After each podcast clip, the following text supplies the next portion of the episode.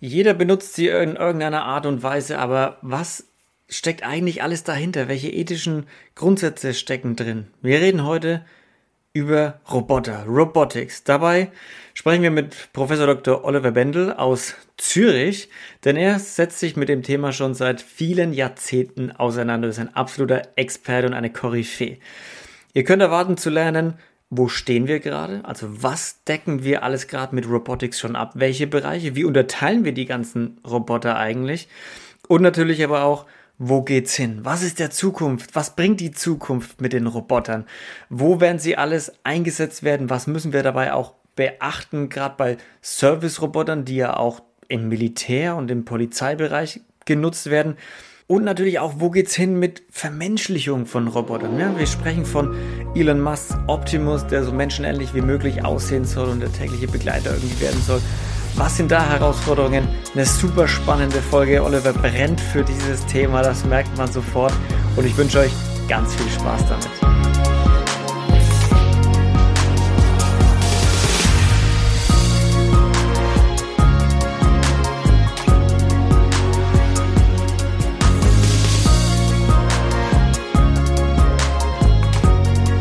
Oliver, was verstehen wir eigentlich genau unter Robotics, unter Robotern? Gibt es da irgendwie eine, eine Definition davon? Ja, genügend. Also Robotik ist natürlich die Disziplin, die Lehre, die Theorie oder auch die Wissenschaft, die sich beschäftigt mit einem bestimmten Gegenstand. Das sind eben hier die Roboter, ob Industrieroboter oder Serviceroboter. Also wenn wir von Robotik sprechen, meinen wir in aller Regel die Disziplin. Man kann Robotik auch als Überbegriff verwenden über alle möglichen Formen von Robotern. Hm. Ähnlich funktioniert auch der Begriff der Informatik. Wenn wir uns die Roboter selber anschauen, also diesen Gegenstand der Robotik, dann ist tatsächlich die gröbste Einteilung die in Industrieroboter und Serviceroboter. Mir mhm. ist die Einteilung etwas sehr grob, weil wir können schon fragen, ob bestimmte Service-Roboter, die wir unter Service-Roboter fassen, wirklich Service-Roboter sind. Zum Beispiel Kampfroboter. Da, ähm, Eine ganz andere Art von Service. Ganz, ja, ganz komisches Gefühl, hier von Service zu sprechen. Mm, oder auch Spielzeugroboter. Ist das wirklich ein Service, der an den Kindern zum Beispiel erbracht wird? Aber sei es drum, wir haben diese ganz grobe Einteilung. Wir teilen ein in Industrieroboter und Serviceroboter. Ich finde diese Einteilung aber noch aus anderen Gründen nicht ganz mh, hm, befriedigend. Und zwar haben wir inzwischen viele Zwischenformen. Wir nehmen bestimmte Industrieroboter, nämlich Cobots.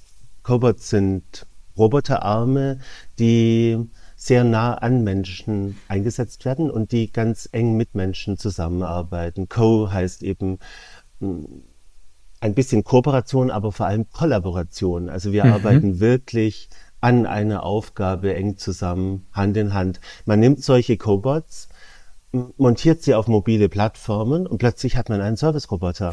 Zum Beispiel in der Pflege oder im Haushalt, wo der Roboter dann bestimmte Dinge bringt. Von daher hochinteressant. Als man diese Einteilung gemacht hat, dachte man mh, hm, einerseits an, an alte, große Maschinen, die in Käfigen sitzen und die eben die alten klassischen Industrieroboter sind. Ja. Und man dachte an Roboter, die kleine Helferlein sind, wie bei Daniel Düsentrieb. Und inzwischen kommt es zusammen. Also wir haben gerade bei den Cobots äh, alle möglichen Zwischenformen. Von daher lässt sich die Einteilung auch aus der Sicht vielleicht nicht mehr so gut halten. Ist es ein Nachteil, dass sich die nur in zwei einteilen? Also meinst du, man bräuchte irgendwie mehr Kategorien dafür? Ich denke schon und ich habe mich auch nützlich gemacht in dieser Hinsicht. Also was ich vor allem versucht habe in mehreren Publikationen ist die mm, Service-Roboter aufzubrechen in Service-Roboter im engeren und im weiteren Sinne. Das habe ich mehrmals versucht und ich habe hier versucht, verschiedene Vorschläge zu machen, eben die Kampfroboter zum Beispiel rauszunehmen aus den Service-Robotern oder auch Weltraumroboter herauszunehmen. Mhm. Auch das ist nicht ganz einfach. Ähm, ich finde diesen Begriff des Service bei jetzigen Weltraumrobotern wie Mars Rover nicht ganz befriedigend. Aber sobald wir auf dem Mond leben oder auf dem Mars und die Roboter unter uns sind, dann wäre ich wieder mit dem Begriff einverstanden. äh, grundsätzlich denke ich, ja, Kategorien sind extrem nützlich.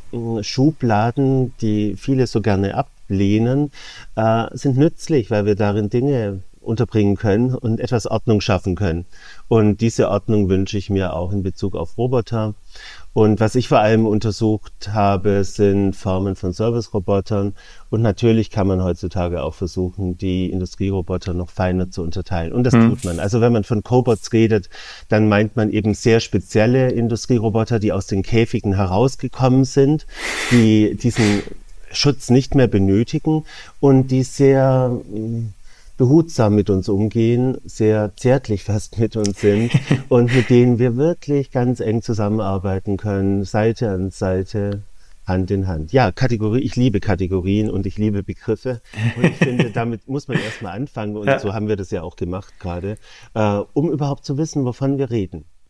Ja, eben, weil grundsätzlich, wenn man, wenn man jetzt als Laie an das Thema rangeht und du sagst, hey, es gibt nur Industrie- und Service-Roboter, dann denkt man ja unter Umständen gar nicht an Kampfroboter oder Kampfdrohnen oder Weltraumroboter und sowas, wo man sich halt, das, das passt nicht in die beiden Kategorien wirklich rein, ne? Genau, zumindest in unseren Alltagsbegriff passt das nicht hinein. Genau. Ich finde, man muss den Alltag immer auch berücksichtigen. Man muss die Menschen, die ja auch dort mitsprechen wollen, hm, vielleicht auch berücksichtigen. Und von daher brauchen wir vielleicht mehr Kategorien. Es gibt übrigens noch eine Kategorie, die sehr wichtig ist, nämlich soziale Roboter.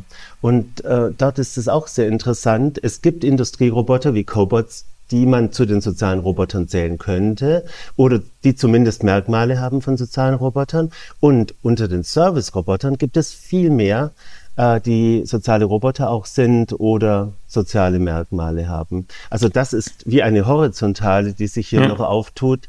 Wir hatten die beiden vertikalen und vielleicht noch viel mehr.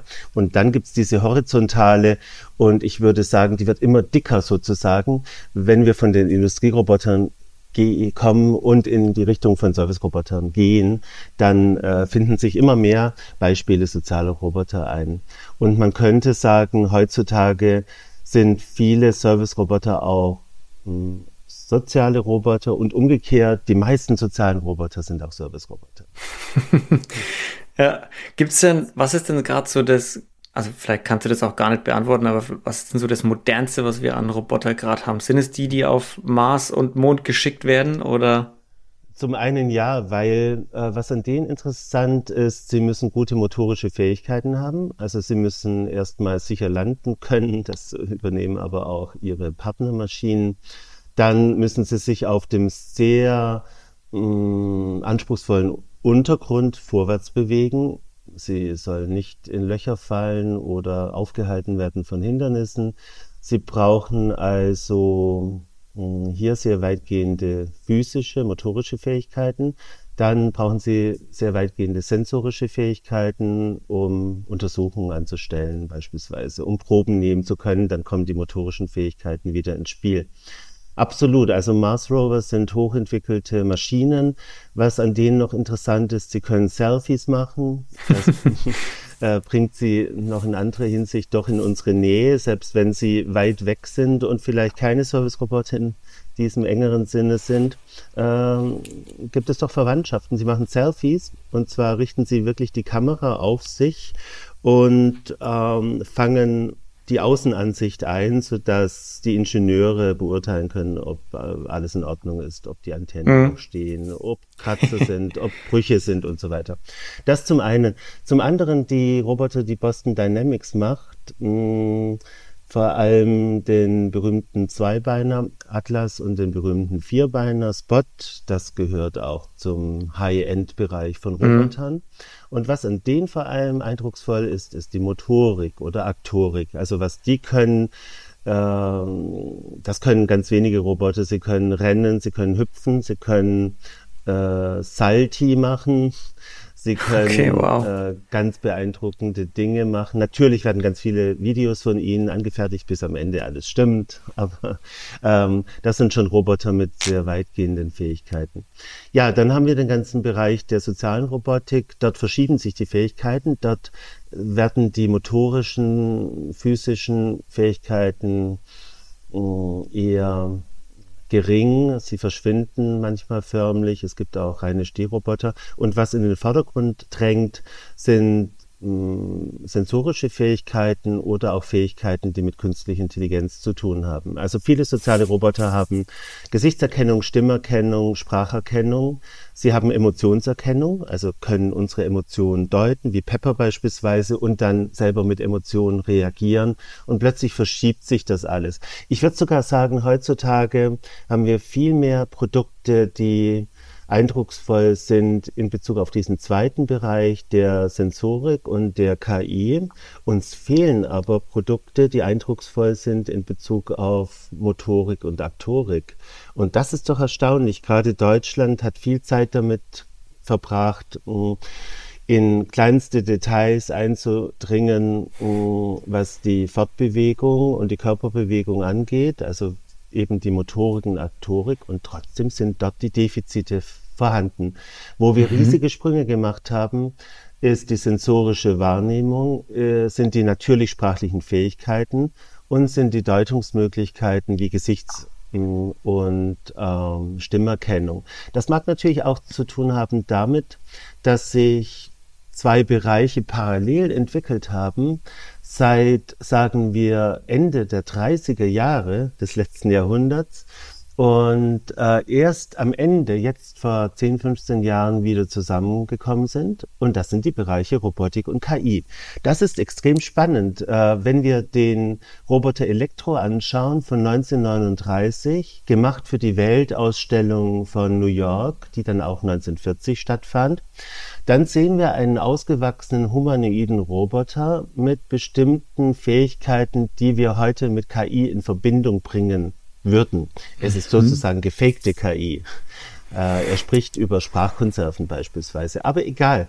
Ähm, die Idee war wirklich, dass künstliche Intelligenz und Robotik, künstliche Intelligenz war als Disziplin noch gar nicht erfunden. Das kommt erst äh, äh, ein, zwei Jahrzehnte später. Aber man, man, man hat im Grunde künstliche Intelligenz und Robotik zusammengedacht. Man ist folgend äh, verschiedenen Science-Fiction-Erzählungen seit den 20er Jahren davon ausgegangen, dass einfach menschenähnliche Roboter die Welt bevölkern werden mit den Fähigkeiten, die wir auch haben. Deshalb wurde beides zusammengedacht, unsere Intelligenz, unsere Emotionalität, unsere Moral, alles in diesem mh, metallenen oder äh, aus Plastik geschaffenen oder mit Silikonhaut überzogenen Körper. Das war die Idee. Interessanterweise kam es anders. Künstliche Intelligenz und Robotik haben sich dann ab den 50er Jahren, wo sich die künstliche Intelligenz überhaupt erst herausgebildet hat als Disziplin, separat entwickelt. Und das ging lange Zeit so, wenn man vor 10, 15 Jahren einen klassischen Robotiker auf KI angesprochen hat, dann sprang der einem ins Gesicht der wollte nichts damit zu tun haben. Mir ist das ernsthaft in Österreich passiert. Ich habe richtig Streit bekommen, äh, den ich gar nicht wollte. Der Robotiker ist mir nachgerannt, um mich zu schlagen. Zumindest hatte ich diesen Eindruck. Und das durfte man nicht sagen. Inzwischen hat sich das natürlich radikal verändert. Und Robotik und KI wachsen auf allen Ebenen zusammen. Das betrifft eben natürlich sprachliche Fähigkeiten. Das betrifft ähm, Stimme- und Gesichtserkennung. Und das betrifft noch einen weiteren Bereich, was im Moment gemacht wird. Man entwickelt Sprachmodelle. Wir kennen ja Sprachmodelle wie GPT-3 oder GPT-4 oder Palm-E. Und was man Neues macht, man packt in diese Sprachmodelle hm, nicht nur Sprache, sondern auch Bilder oder Sensorinformationen und Daten aller Art von einer physischen, realen Umgebung. Und damit passiert was ganz Dramatisches. Du hast ja gefragt nach dem, was äh, modern ist und was, ja. was High-End ist. Damit passiert was ganz Dramatisches. Wir sind ganz am Anfang davon. Aber damit passiert Folgendes. Ich habe einen Roboter in einer Umgebung. Der Roboter schaut sich die ganze Zeit um mit Sensoren, mit Kameras, macht sich wirklich ein Bild davon. Dieses Bild, das er sich macht, wird hineingepackt in dieses Sprachmodell und dann äh, ist folgendes. Du kannst diesem Roboter ganz normal einen Befehl geben. Das ist ein Prompt, wie bei ChatGPT und Co. Äh, dieser Prompt wird von dem Roboter ganz normal abgearbeitet, so wie ChatGPT und Co. das im virtuellen Bereich abarbeiten würden. Und das bedeutet, wenn du dem Roboter sagst, bitte hol mir die Chipstüte aus der Schublade, dann rollt der zur Schublade. Vielleicht befinden wir uns gerade schon praktischerweise in der Küche, macht die Schublade auf. Er weiß vielleicht schon, dass die Chipstüte in der Schublade ist, weil er das beobachtet hat. Sonst macht er alle Schubladen auf, weil er weiß, was eine Schublade ist. Ähm, erkennt diese Chipstüte und bringt sie dem Benutzer.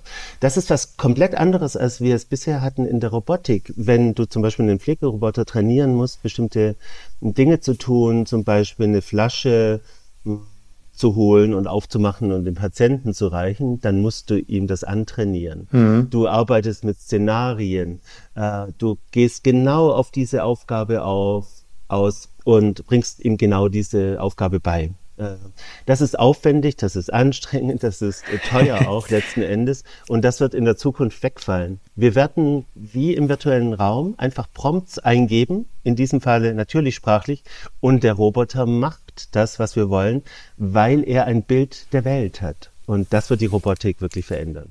Wow, also das funktioniert aber halt nur, weil künstliche Intelligenz und Robotik wieder zusammen verschmelzen, nachdem sie so Ganz hart genau auseinander gedriftet sind. So. Ganz genau, das ist der Punkt. Und äh, vielleicht noch einen Schritt zurück. Wir denken uns seit zweieinhalbtausend Jahren künstliche Kreaturen aus. Wenn wir Homer oder Ovid lesen, was ich dringend empfehlen kann. Ovid liest sich übrigens viel einfacher und schöner als Homer. Äh, Homer hat auf Griechisch geschrieben, Ovid auf Latein und was äh, Ovid abliefert in den Metamorphosen, ist gut verständlich, sehr, sehr eindrücklich und hat unsere mh, hm, gesamte europäische Ideengeschichte stark geprägt. Wenn wir in diese Schriften hineinschauen, dann treffen wir auf künstliche Kreaturen, zum Beispiel des Gottes der Schmiede, der Schmiedekunst und des Feuers, Hephaistos. Der hat geschaffen die goldenen Dienerinnen, die ihn freundlicherweise stützen. Er ist ein hinkender Gott, übrigens Gemahl äh, von Aphrodite aber längst nicht so schön. Und er hinkt dahin und hat sich diese goldenen Dienerinnen geschaffen. Im Grunde frühe Pflegekräfte von zweieinhalbtausend Jahren, die ihn da begleiten. Vielleicht auch frühe Sexroboter, wir wissen es nicht. Ehrlich gesagt gibt die äh, Datenlage das nicht her. Aber er hat sich jungfräulich äh, anmutende Geschöpfe geschaffen. Warum tut man das? Zweitens äh, hat er den Wächter der Insel Kreta geschaffen, Talos, der wirklich roboterhaft wirkt, darauf will ich hinaus, und Angreifer abwehrt. Wenn Schiffe herangefahren kommen Richtung Kreta, Kreta ist eine wunderschöne Insel, die ich sehr mag, tolle Strände, dann wirft er mit Steinen auf die und wenn sie doch auf die Insel kommen, drückt er sie an sie und verbrennt sie mit seinem Leib, der dann glühend wird. Drittens, Pandora ist eine künstliche Frau, geschaffen von Hephaistos und wir wissen alle um die Geschichte. Sie öffnet die Büchse oder das Behältnis und die Übel der Menschheit kommen heraus. Zum Glück auch die Hoffnung, wobei es die trügerische Hoffnung ist. Wenn wir so durch die Ideengeschichte gehen, mhm. dann sehen wir alle möglichen roboterartigen Gestalten. Mal eher abstrakte Roboter, mal humanoide Roboter. Und äh, diese Roboter haben bestimmte menschliche Fähigkeiten. Was interessant ist, in der Regel haben sie nicht die Fähigkeit zur Sprache. Also das, was die KI dann wirklich liefert, mhm. das, was ähm, Sprachmodelle liefern, das, was Chatbots, Sprachassistenten und so weiter liefern, die wir in Roboter einbauen, das wird in der Regel weggelassen und damit wollte man die tiefe Kluft zwischen künstlichen Kreaturen und Menschen aufzeigen. Die meisten Kreaturen, die dann ins Spiel kommen, auch der Golem oder andere, die wir kennen aus der Ideengeschichte, die können nicht sprechen. Und das ist ein interessanter Punkt. Von daher, man hat äh, künstliche Intelligenz und Robotik, könnte man sagen, in den letzten zweieinhalbtausend Jahren auch in eins gedacht. Ähm, ich, ich benutze diesen Begriff künstliche Intelligenz jetzt im übertragenen Sinne.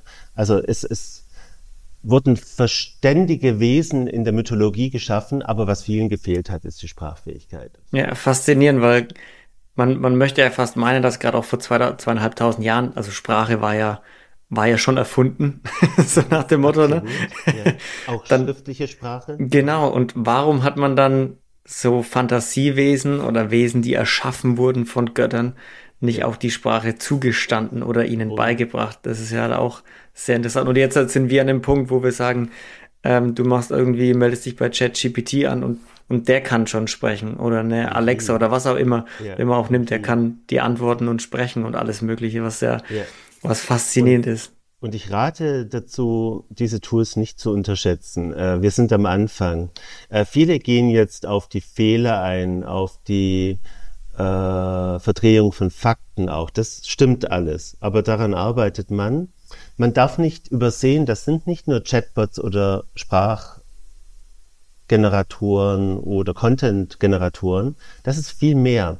Was wir mit diesen Sprachmodellen schaffen, sind wirklich, ja, im Grunde wird die Idee der Ontologie von früher äh, weitergetrieben ins Unermessliche. Ontologien sind Abbilder der Wirklichkeit und der Welt. Das sind Begriffshierarchien, wo man auch die Verhältnisse, Beziehungen zwischen Objekten, Entitäten angibt. Und das wird jetzt weitergetrieben. Daran sollten wir denken. Sprachmodelle sind nicht nur dazu da, dass wir sie fürs Marketing benutzen oder für unsere Studien arbeiten. Damit kann man viel mehr machen. Und mhm. das ist ein entscheidender Punkt. Und wenn wir jetzt Bilddaten und Sensordaten reinpacken, dann packen wir die physische Welt hinein. Und das ja. ist ein springender Punkt. Ich dachte immer, wir bringen den Robotern die Wirklichkeit bei, indem wir sie draußen ständig herumfahren lassen, äh, und mit uns leben lassen. Das, das war auch richtig gedacht, aber ich dachte nicht, dass das jetzt so schnell geht, weil ich hatte befürchtet, das wird nie so stattfinden in den nächsten 10, 20 Jahren. Mhm. So viele Roboter haben wir gar nicht, die mit uns leben können, die uns beobachten können. Meine Idee war, der Roboter sieht uns dabei zu und hört uns dabei zu, wie wir auf einen Baum deuten und sagen, schau mal, der schöne Baum und was sehe ich denn da? Ein Eichhörnchen und es flitzt hinunter und der Roboter schaut uns dabei zu und hört uns zu und bekommt ein Bild von der Wirklichkeit wieder. Er, er versteht diese Beziehung zwischen meinem Finger und dem Baum und dem Eichhörnchen und lernt so mit uns. So hatte ich mir das vorgestellt, so kann man das auch machen, so wird es auch gemacht. Also man kann Roboter aufwachsen lassen wie Kinder und sie äh, von uns lernen lassen. Aber jetzt geht alles schneller, sehr beschleunigt mhm. durch diese Sprachmodelle, wo ich einfach ähm, Bilddaten, Sensordaten, zum Teil Live-Daten reinpacke. Und äh, natürlich, dieser Roboter ist in der physischen Welt. Das, das war die richtige Idee, aber es geht alles viel schneller, als ich dachte.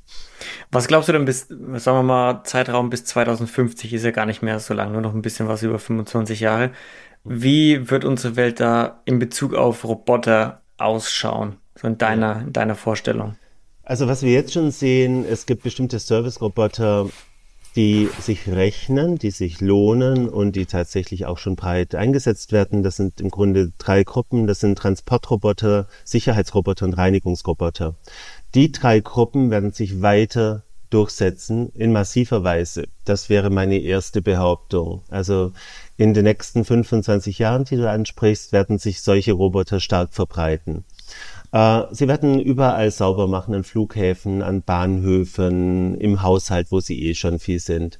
Äh, wir werden weitere Haushaltsroboter dazu bekommen, zu den Saugrobotern, zu den Mährobotern, noch weitere, vielleicht auch den von Elon Musk.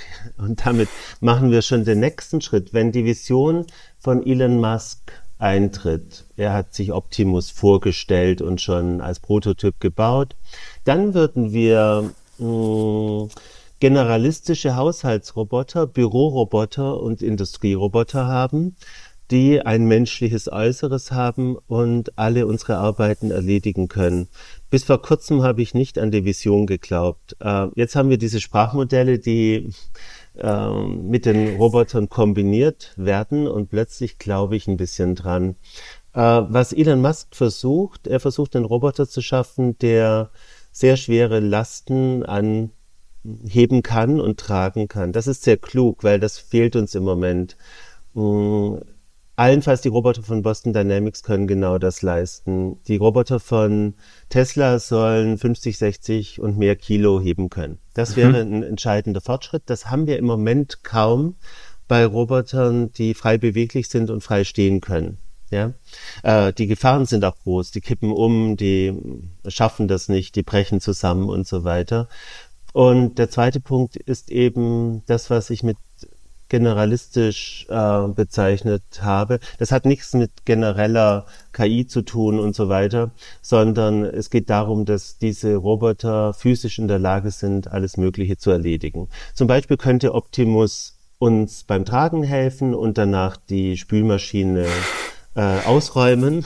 Und äh, vermutlich könnte er das relativ schnell tun, wenn die Entwicklung so weitergeht. Und dann könnte er mit uns ins Büro gehen, dort die Blumen gießen und äh, andere nützliche Arbeiten verrichten. Vielleicht noch ein Punkt, dass dieser Optimus menschenähnlich ist, ist gar nicht dumm, weil man könnte sich überlegen, warum setzen wir nicht komplett auf abstrakte oder dingliche Formen, wie wir sie vor allem jetzt ja haben in der Transportrobotik, in der Reinigungsrobotik und in der Sicherheitsrobotik, weil es um generelle vielfältige Aufgaben geht und es ist einfach so, wir haben uns in den letzten paar tausend Jahren unsere Umgebung umgestaltet, so dass sie genau für uns passt.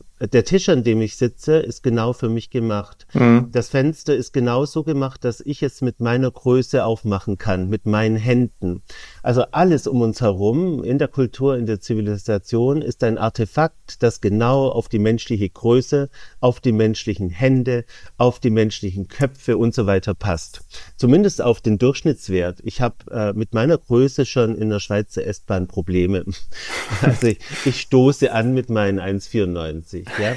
Aber, aber generell ist das so. Wir haben uns Treppen gebaut, wir haben uns Straßen gebaut, die genau uns entsprechen. Und wenn wir Roboter haben wollen, die vielfältige Aufgaben erledigen, spricht einiges dafür, sie menschenähnlich zu gestalten. Ja. Sonst kommen sie nicht äh, rein dorthin, wo, wo Und wir hinkommen. Genau. Ja. ja, macht auf jeden Fall Sinn. Ich meine, es birgt natürlich auch so ein bisschen Gefahr, wenn man menschenähnlich macht. Also wie menschenähnlich macht man das? Mhm. Wie weit traut man sich da raus? Da sind wir dann wieder bei der Frage der Ethik, Vermenschlichung von Robotern. Ähm, ja. Da machen wir, da machen wir noch eine extra Folge dazu, Oliver. Mhm. Ja. An der Stelle danke ich dir schon mal. Ich würde sagen, sag noch mal den Leuten, wo können sie dich finden, wenn sie dich kontaktieren wollen, wenn sie mehr über das Thema erfahren wollen. Ja, gerne. Übrigens, ja, über, über die Menschenähnlichkeit sollten wir noch ewig reden. also dann geht es darum, zum Beispiel über das Metallskelett eine Silikonhaut zu ziehen. Ja, dann geht es darum, echte Augen einzusetzen, einen echten Mund, Motorik ins Gesicht zu bringen. Und solche Roboter kennen wir, das sind Sophia, Harmony und so weiter. Darüber reden wir noch. Äh, wo findet man mich? Am besten über meine Websites. Das ist zum Beispiel www.oliverbendel.net. Das ist ein guter Ausgangspunkt. Von dort hüpft man auch auf meine Blogs das sind informationsethik.net oder maschinenethik.net oder robophilosophy.com. Das ist alles werbefrei, das ist alles privat gemacht, äh, mit den entsprechenden Lücken und Schwächen, aber mit viel Herzblut und ich bin ein begeisterter Blogger seit vielen, vielen Jahren. Sehr gut. Oliver, vielen, vielen Dank, dass du heute da warst. Und Leute, vielen lieben Dank wieder fürs Zuhören und Einschalten. Vergesst nicht, wenn es euch gefallen hat, auf Spotify und Apple Podcast gerne auch ein bisschen Liebe mit Likes dazulassen. Und schaut auch gerne auf inspinanders.com vorbei, was euch da erwartet. Vielen lieben Dank fürs Zuhören. Bleibt sauber, seid lieb zueinander. Bis zur nächsten Folge. Tschüssi!